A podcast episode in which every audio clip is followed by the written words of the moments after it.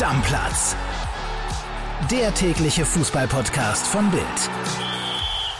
Weiter geht's mit unserer Bully Blitzvorschau und jetzt geht's zu Markus Mühlenbeck. Wenn ihr jetzt sagt, Mensch, okay, was macht denn der? Der ist Gladbach-Reporter, ne? Also Borussia Mönchengladbach ist heute dran. Markus, grüß dich. Hallo André, grüß dich. Schön, dass ich hier sein darf. Total gerne und ich würde sagen, du kannst auch direkt mal loslegen und zwar mit der Startelf. Neuer Trainer, neue Mannschaft, Fragezeichen? Naja, nicht so ganz, wirklich. Viele, die noch in der letzten Saison äh, am Ball waren, werden auch in der ersten Elf stehen. Vieles ist noch nicht ganz so sicher, aber äh, was sicher ist, dass Jan Sommer auf jeden Fall am Tor stehen wird, wenn er denn bleibt. Hinten rechts Stefan Leiner. In der Innenverteidigung werden zunächst äh, Nico Elvedi und Marvin Friedrich auflaufen. Hinten links Joe Skelly. Auf der Sechs vielleicht die größte Überraschung. Ähm, erstmal Christoph Kramer, der wirklich eine sehr, sehr gute Vorbereitung bisher gespielt hat, zusammen mit Florian Neuhaus. Und hinter den Spitzen rechts Jonas Hofmann, in der Mitte Lars Stindl, der auch sehr, sehr hoch im Kurs steht bei Daniel Farke und auch ein Schlüsselspieler sein wird. Auf dem linken Flügel Alassane Player und vorne Markus Thüram. Okay, du hast recht, da sind noch viele Namen mit dabei, von denen man jetzt vielleicht auch nicht unbedingt gedacht hätte, dass die nächste Saison überhaupt noch in Gladbach spielen.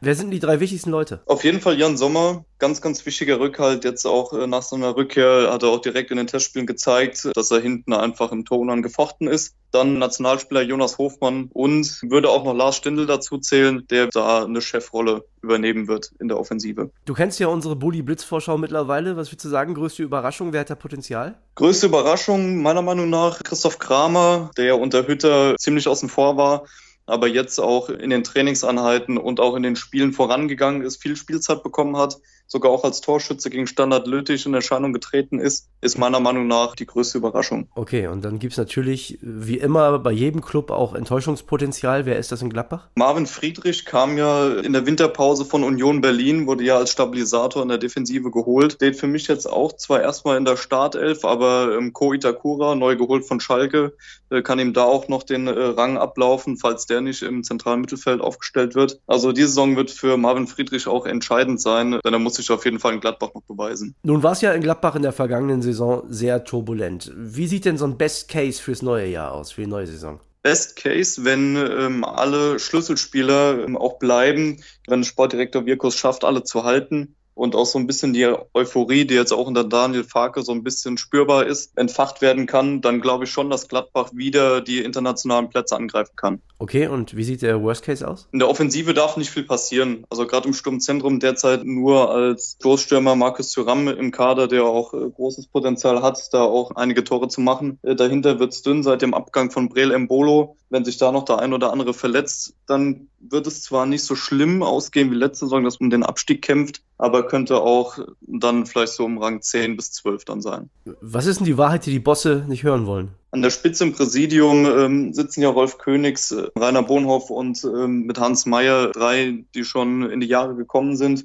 Da wäre es auf jeden Fall gut, wenn man versucht, in den nächsten Jahren sich perspektivisch jünger aufzustellen und mit dem Kader, den die Gladbach auch derzeit haben, auch mit dem Gehaltsvolumen, sollten auf jeden Fall die internationalen Plätze angegriffen werden und das muss sich der Verein auch auf die Fahne schreiben. Kommen wir weg vom Sportlichen. Ne? Du kennst die Rubrik bei uns, die Spielerfrauen bei Instagram. Wer ist da ein ganz heißes Eisen? Laura Winter ist ja Moderatorin bei Sky und auch seit 2021 liiert mit Jonas Hofmann, davor mit Tim Leibold, hat auch 21.000 Follower auf Instagram, also die steht da hoch im Kurs. Okay, was möchtest du denn unbedingt loswerden zu Gladbach? Gladbach hat nach wie vor eine Strahlkraft Bereitschaft auch bei den Fans. Viele Fans sind auch auf den Trainingsplätzen, bei den Trainingsanheiten dabei. Und ich glaube einfach, dass die Stimmung und Euphorie, die Farke jetzt auch bei den Spielern ausgelöst hat in den Trainingsanheiten, in den Testspielen, dass Gladbach definitiv wieder weiter nach oben kommen wird und auch ein heißer Tipp ist, mit denen man auf jeden Fall rechnen muss. Okay, und dann kannst du direkt anschließen. Was ist denn deine Prognose? Was meinst du? Wo landen sie am Ende?